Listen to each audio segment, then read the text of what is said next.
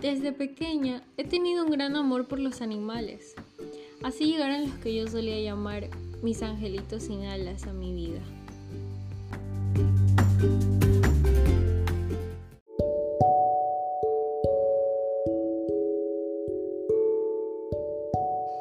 A mi mamá le molestaban los arañazos en la puerta de su cuarto, pues al parecer uno de mis peluditos quería hacerle compañía.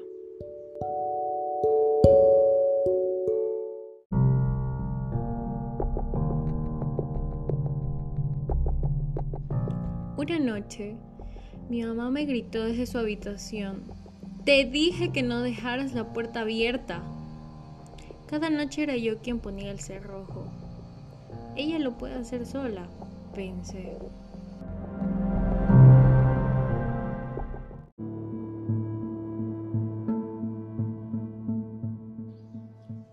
Al siguiente día, vi su rostro desfigurado lleno de arañazos y en su mesito una nota que decía, gracias por dejarme entrar.